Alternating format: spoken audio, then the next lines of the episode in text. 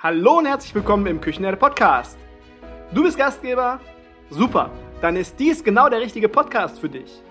In diesem Podcast geht es um Digitalisierung, Führen und Finden neuer Mitarbeiter und um nachhaltiges Gastgeben. Mein Name ist Markus Wessel und ich bin digitaler Berater und am Mikrofon dein Gastgeber im Küchenherde Podcast. Ich helfe dir, die aktuellen Herausforderungen unserer Branche anzugehen, den Spagat zu leisten zwischen Mitarbeiter, Gast und Wirtschaftlichkeit und gebe dir Lösungswege und Umsetzungstipps mit an die Hand, damit du mehr Zeit zum Gastgeben hast. Hallo und herzlich willkommen im Küchenherde Podcast. Heute geht es im Küchenherde Podcast um ein Thema, welches innerhalb der letzten Monate in unserer Branche so schnell Einzug und Anklang gefunden hat wie kein anderes in den letzten Jahren. Zumindest erinnere ich mich nicht. Absolut kontrovers in der Diskussion. Die einen sind dafür, die anderen sind dagegen, die anderen finden es blöd und die anderen, den anderen ist es egal. Es geht um Roboter in unserer Branche, Roboter in der Gastronomie. Und sie können mittlerweile kochen, sie können bedienen, sie können spülen, sie können Kaffee kochen und noch super vieles mehr. Und wenn man mal einen Blick Richtung China wagt, dann lässt sich auch erahnen, was da noch zukünftig alles auf uns zukommt und was sie sonst noch alles können in Zukunft. Und ähm, unterschiedliche Studien sagen auch, dass ungefähr 80 Prozent der Tätigkeiten in der Küche wirklich automatisiert werden können. Ja, und zwei Jungs haben es mit einem besonderen Bowl-Konzept geschafft, dass in der Zubereitung zu 100 Prozent keine Menschen mehr arbeiten. Meine Interviewgäste heute sind Dennis und Kevin Grote von Yaya World of Bowls. Deutschlands erstem Restaurant, in dem nur, nur Roboter für ihre Gäste kochen. Ja, und die beiden waren mit ihrem Konzept Finalist beim diesjährigen Leaders Club Award und erzählen uns heute ein wenig über ja, ihr äh, Roboter-Restaurant, aber auch, wohin die Reise mit Robotern im Gastgewerbe in den nächsten Jahren noch hingeht. Hallo und herzlich willkommen, ihr beiden. Schön, dass ihr da seid. Hallo, danke schön, dass wir da sein dürfen. Hallo, ja, vielen Dank für die Einladung. Ja, vielleicht direkt mal so als Brett, als Einstiegsfrage. Ähm, und ich bin mega interessiert, was das Thema angeht. Was denkt ihr, was kommt da robotertechnisch noch so auf uns zu? Worauf müssen wir uns im Gastgewerbe noch alles einstellen? Ja, also ähm, ich, ich, ich denke, es ist der, der, der Start der Automatisierung. Allerdings sehe ich es ein bisschen geteilt. Ähm, es wird Schnellrestaurants geben und, und viele Speisen, die jetzt schon in dem, in dem Fastfood-Bereich tätig sind, werden automatisierter. Und auf der anderen Seite kann die klassische Küche, ähm, glaube ich, und, und auch Gastronomie und auch Service in sich nicht so schnell automatisiert werden. Die Spanne wird vielleicht ein bisschen größer, aber ähm, trotzdem wird beides existieren und beides seinen Platz haben.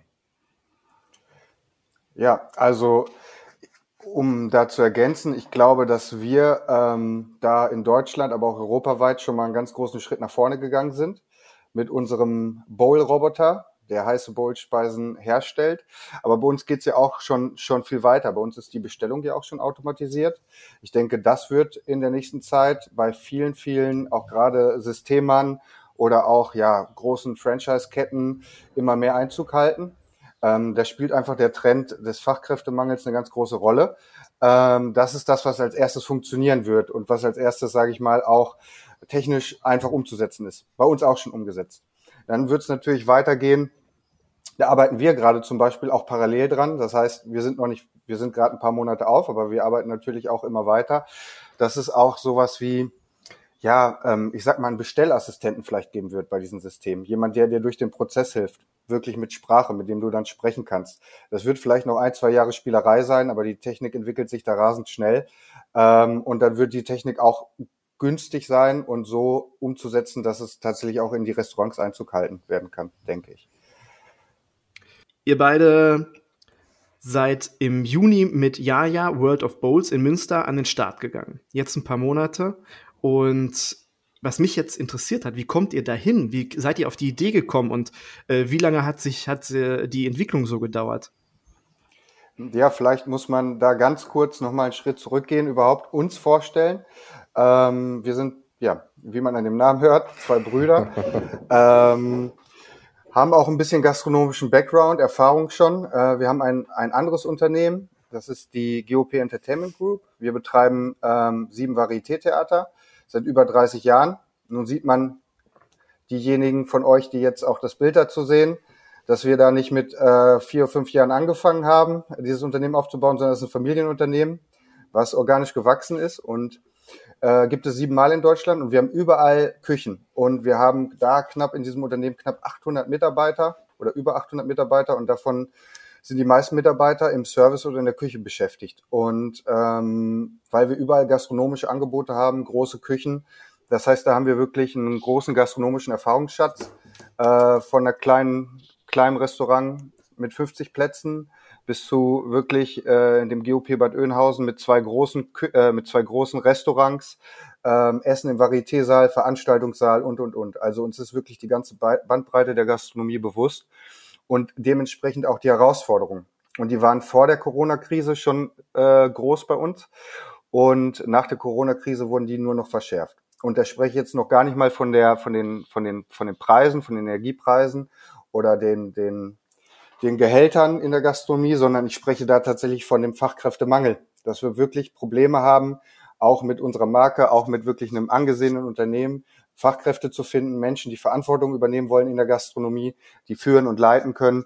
Und ähm, als dann Corona ausgebrochen ist oder die Corona-Krise und wir für uns dieses Familienunternehmen in diese, im sicheren Fahrwasser hatten, also das war schon, ich sag mal im April wussten wir schon ungefähr, wo es hingeht. Mai äh, wussten wir, dass wir eine Menge Zeit haben werden. Und die Zeit wollten wir vernünftig nutzen und wollten die Probleme und Herausforderungen, die da waren, zu Chancen ummünzen.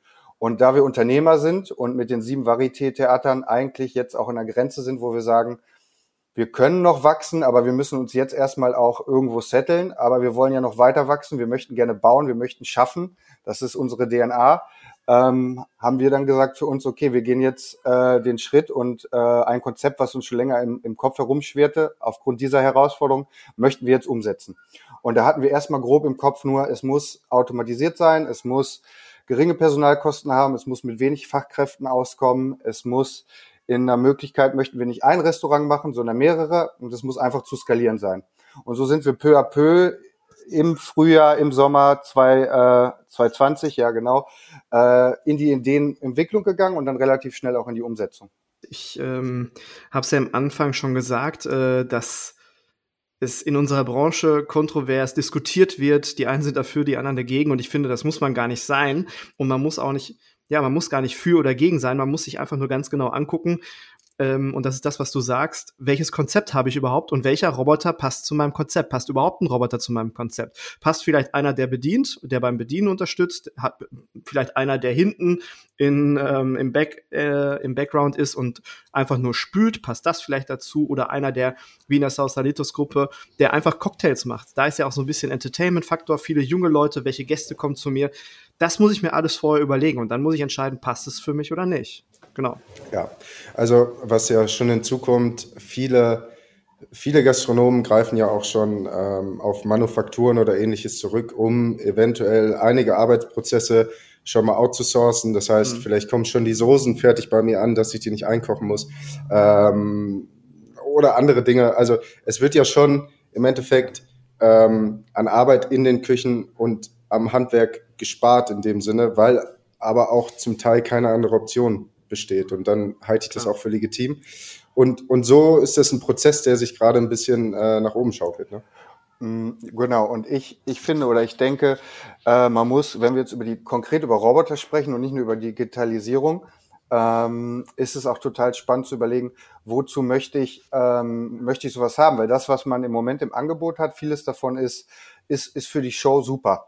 Und ist es die Frage, ob es am Endeffekt auch wirklich entweder ähm, letztendlich Ware spart oder auch ähm, Personalstunden spart. Und da komme ich bei ganz vielen Konzepten, die ich auch selber toll finde und aufregend finde, auf, auf die klare Antwort Nein.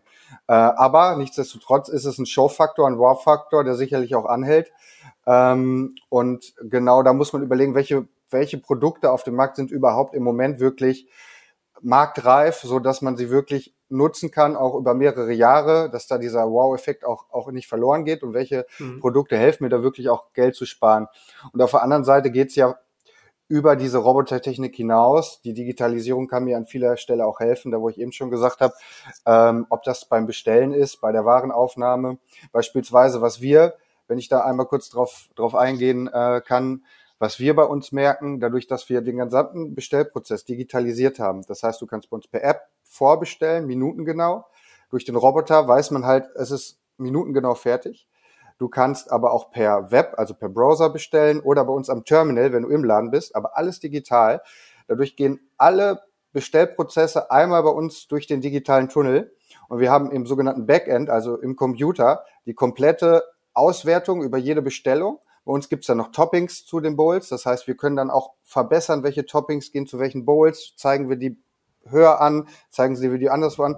Und sowas hat man in der klassischen Gastronomie nicht. Wir haben so ein sogenanntes AB-Testing was man eigentlich nur den großen Softwareunternehmen vorenthalten ist. Also wenn man heute auf Facebook ähm, Ads schaltet oder Werbung schaltet oder online auf Social Media, auf anderen Kanälen, äh, da hat man die Möglichkeit, AB-Testing zu machen. Aber wer macht das denn schon mit seiner Speisekarte?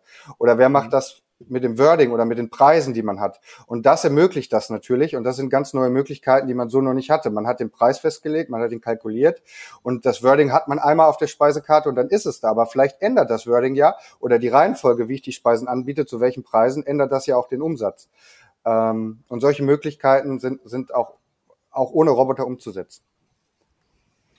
Ähm, ja, ja, World of Bowls. Ähm in Münster. Also jeder, der in Münster ist oder an Münster mal vorbeifährt, sollte da mal vorbeischauen.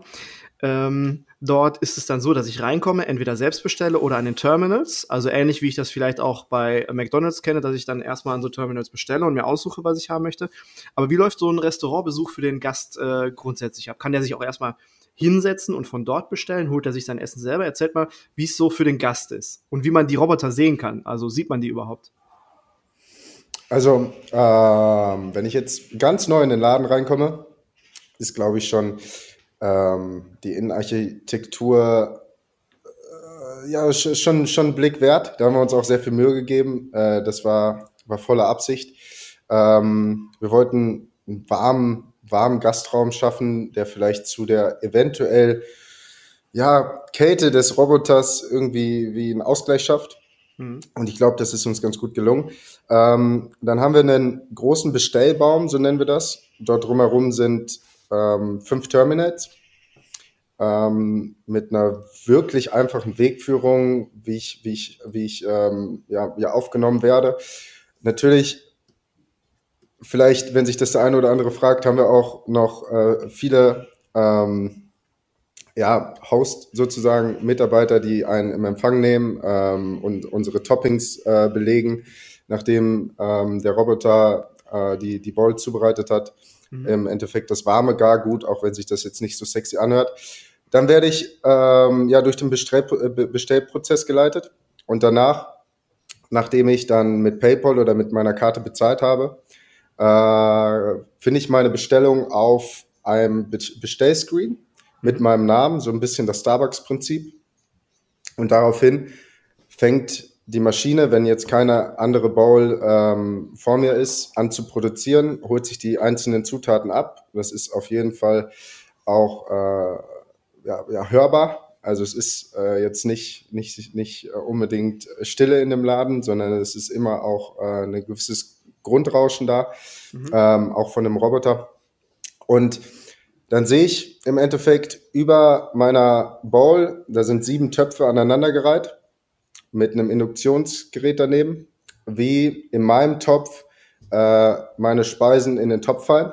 Und über dem Topf haben wir eine kleine Animation gemacht mit meinem Namen, wie lange die Kochzeit ist, mit ein paar ähm, ja, animierten Bildern, was alles reinkommt. Und da sehe ich einen Teil des Prozesses, äh, dort kann ich schon zusehen. Dann ähm, ja, leert sich der Roboter automatisch aus. Der Mitarbeiter kann den äh, Teller nehmen und äh, reinigt sich dann automatisch auch wieder und kann quasi mit dem nächsten Bestellprozess beginnen. Und auch die Bestellführung von meinen Toppings als Beispiel, was ja dann noch per Hand belegt wird, ist digitalisiert. Das heißt, unsere Mitarbeiter sehen es dann auf einem Screen und können es dann alles nach und nach abarbeiten. Okay.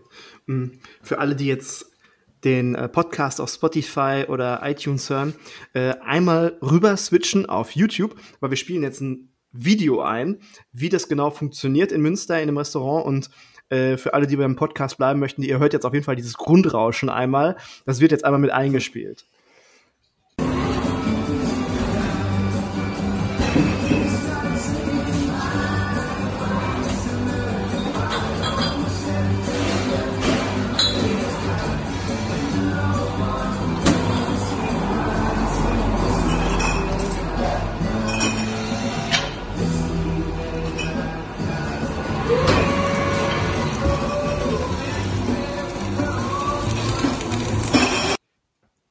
Aber wie viele Mitarbeiter sind denn tatsächlich noch in dem Restaurant? Also da ist ein so ein Supervisor, der so ein bisschen hilft bei Bestellung und Co. Dann haben wir Leute, die noch äh, Toppings machen und äh, so das Finishing machen. Wie viele Leute sind denn da noch? Ähm, in, in einem Peak kommen wir mit drei bis vier Mitarbeitern, wenn es äh, zur Mittags- und Abendzeit, wenn es wirklich voll ist. Mhm. Äh, in der Zwischenzeit äh, kommen wir dann mit zwei Mitarbeitern aus. Also immer zwischen zwei und vier sind äh, vor Ort. Und was sagen so die, die äh, Gäste? Wie ist das Feedback der Gäste und auch der Mitarbeiter? Für die Mitarbeiter ist es wirklich entlastend, weil es sind natürlich immer die gleichen Prozesse. Ähm, es, es, es ist letztendlich auch ein Tempo, was angelegt wird, äh, was durch die Maschine vor oder durch den Roboter vorgegeben wird. Ähm, was äh, durchaus nicht langsam ist. Wir ähm, können 120 Bolts in einer Stunde zubereiten. Aber nichtsdestotrotz ist es ein, ein gleichbleibender Rhythmus. Das heißt, für die Mitarbeiter ist es sehr angenehm. Äh, sie haben auch einen größeren Zeitraum und Fokus auf die Gäste.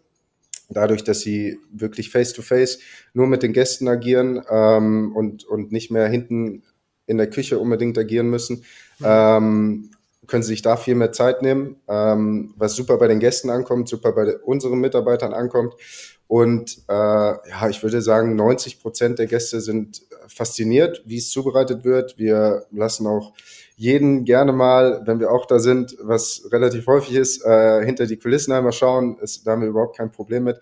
Ähm, ja, und, und natürlich gibt's dann hier und da mal, da, da können wir auch ehrlich sein, äh, Fragen, warum wir das tun, ähm, ob wir nicht ähm, Arbeitsplätze stehlen oder, oder sonstiges. Und wenn wir ehrlich sind, wir, wir kennen nun mal beide Welten und aus unserer Sicht schaffen wir Arbeitsplätze. Ähm, wir, wir kennen befreundete Gastronomen, auch wenn ich jetzt ein bisschen abschweife, die äh, über, über zwei, drei Generationen auch erfolgreiche Wirtshäuser betreiben äh, ähm, und, und, und immer erfolgreich waren, immer ausgebucht waren, Veranstaltungen hatten, die jetzt leider Veranstaltungen absagen müssen, nur noch zwei oder drei Öffnungstage in der Woche haben, mit der ganzen Familie da stehen und nicht mehr wissen, wie sie weitermachen sollen. Und, und wir schaffen eine Option, ähm, in der Gastronomie zu arbeiten, ohne unbedingt die Grundkenntnisse und ähm, ja, Ausbildung ähm, da, da, dafür zu haben.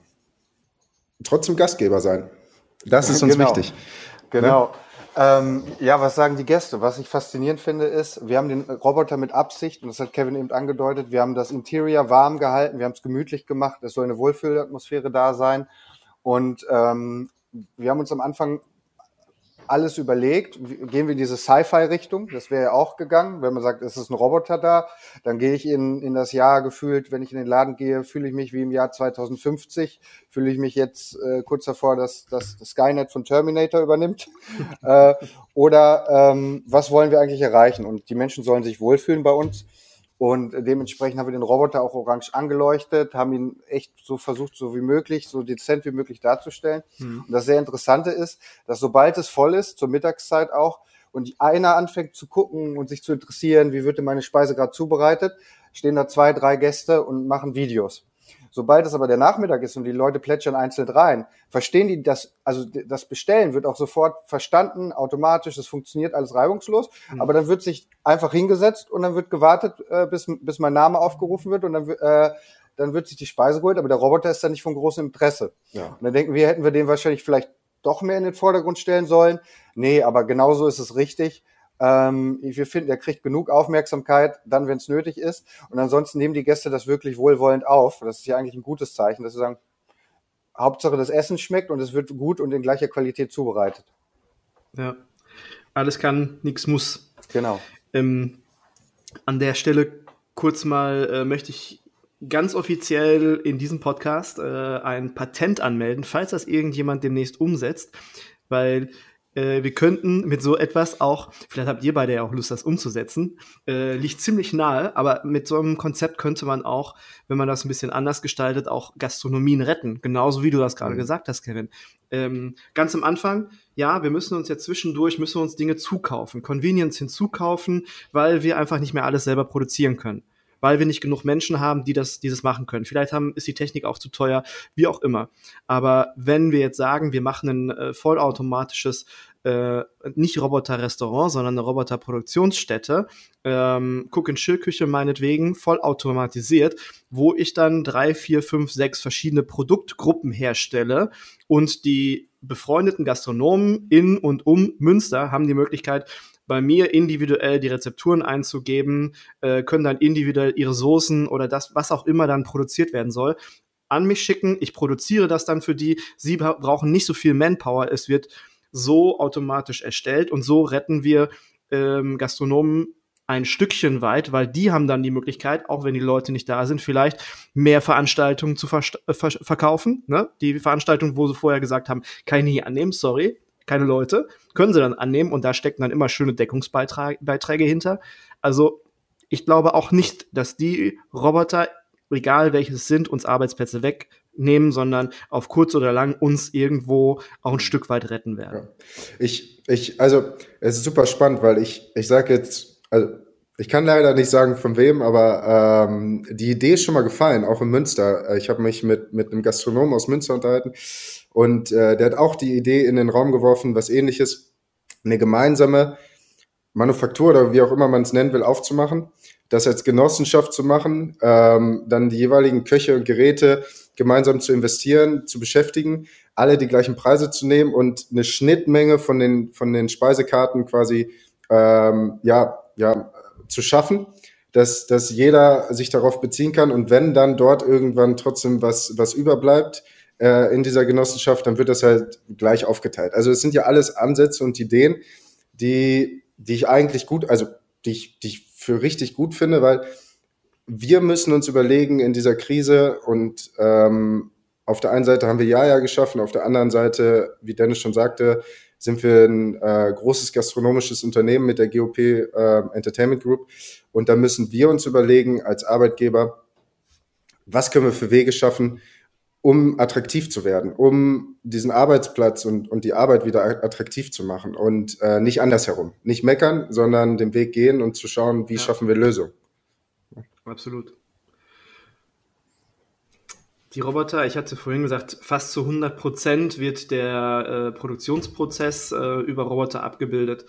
Äh, ist ja fast zu 100 Prozent. Aber wie funktioniert das mit der Befüllung, wie werden die Roboter gereinigt oder wie lange braucht es, bis die gereinigt werden und wo wird das vorbereitet? Wie macht ihr das?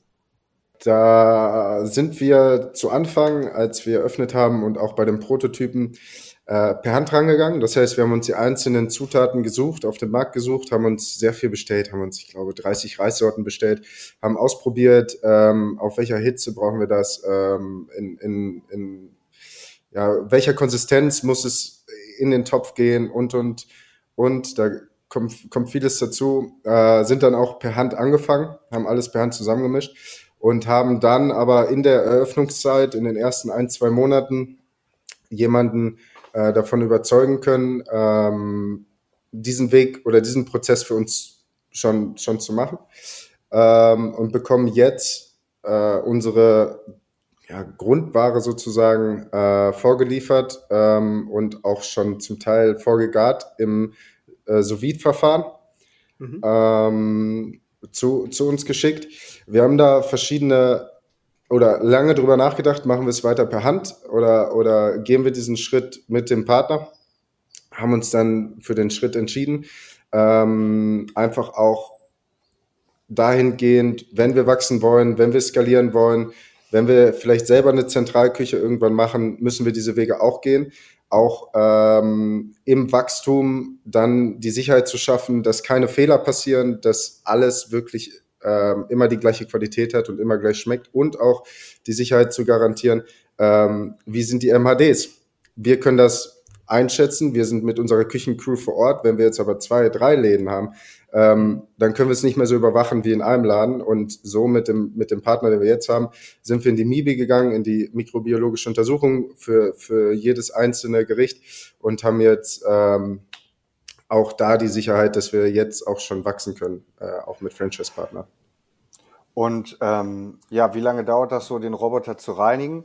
Ähm, ich nicht länger als eine normale Küche. Also wir sind da äh, jeden Abend ungefähr eine Stunde dran, realistisch. Kevin, ist das ungefähr realistisch? Kann man das sagen? Hat sich das darauf? Ja. Zu Anfang war es länger, aber weil, äh, weil wir uns an die Maschine gewöhnen mussten, nicht andersrum. ja, und was vielleicht noch wichtig zu sagen ist, ähm, all, all die Toppings, die wir machen, ähm, da haben wir morgens äh, jemanden da, ähm, quasi eine Küchenhilfe, äh, die äh, unsere Toppings vorbereitet, Mise en place zubereitet. Das heißt, die mhm. Guacamole machen wir frisch ähm, per Hand, ähm, die, den Hummus machen wir frisch per Hand, äh, die, die äh, Pico de Gallo machen wir frisch per Hand. Also da ist schon noch auch Handarbeit drin. Ähm, es ist uns auch äh, wichtig, dass wir uns mit den Toppings vielleicht auch mit einer gewissen Frische ein bisschen äh, nicht, dass das andere nicht frisch ist, aber absetzen können zu anderen Bowl-Anbietern, die nur Edamame drauf machen und, und überall schmeckt es ein bisschen fade. Da wollen wir mehr Handarbeit trotzdem noch reinlegen. Äh, der nächste Schritt ist zu schauen, schaffen wir es, äh, Penne oder Fossilis äh, zuzubereiten. Ähm, wir haben auch ein Gericht mit Reis und Kartoffeln. Reis und äh, Kartoffeln. Die, die Heimatbowl. Mhm. Und, und das ist halt äh, wirklich spannend zu schauen, ähm, was, was können wir mit der Maschine alles anstellen.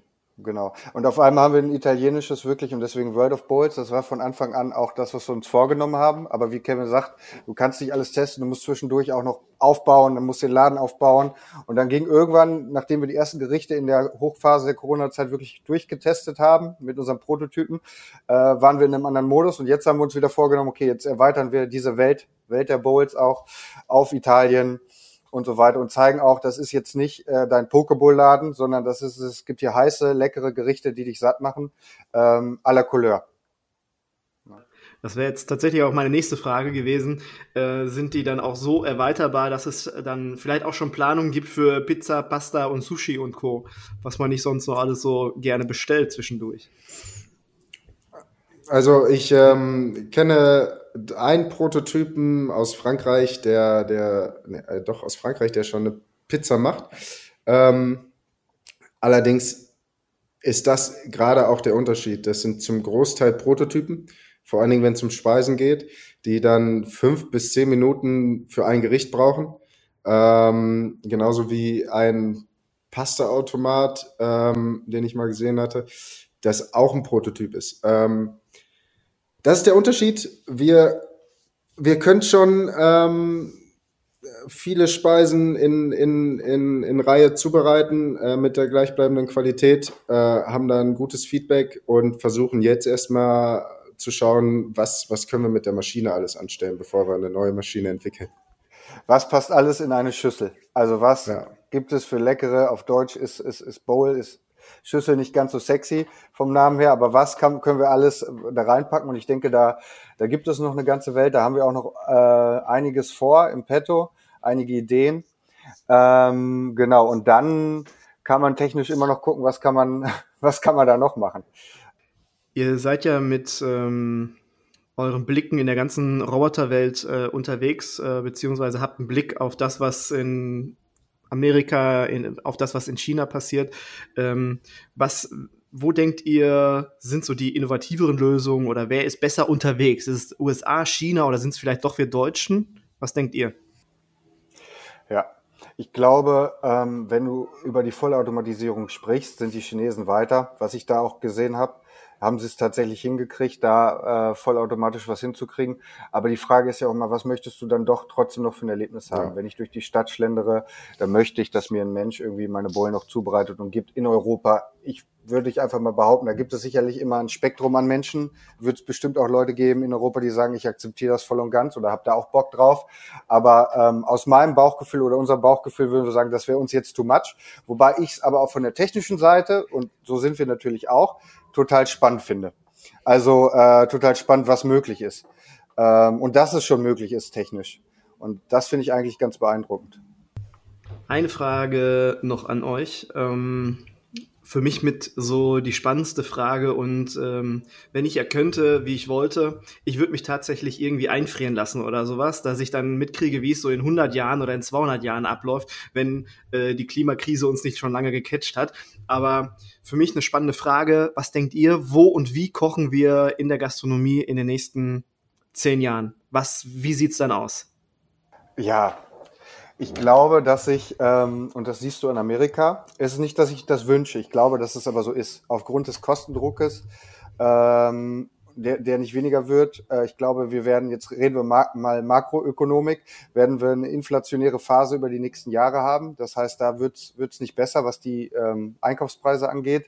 Ähm, die Menschen werden nicht unbedingt die nächsten zehn Jahre in Deutschland zumindest den großen Mega-Aufschwung spüren. Ich weiß es nicht, vielleicht kommt noch mal eine Revolution. Das heißt, wir werden weiterhin in der Gastronomie immer noch den Druck, den wir so, so, sowieso verspüren haben.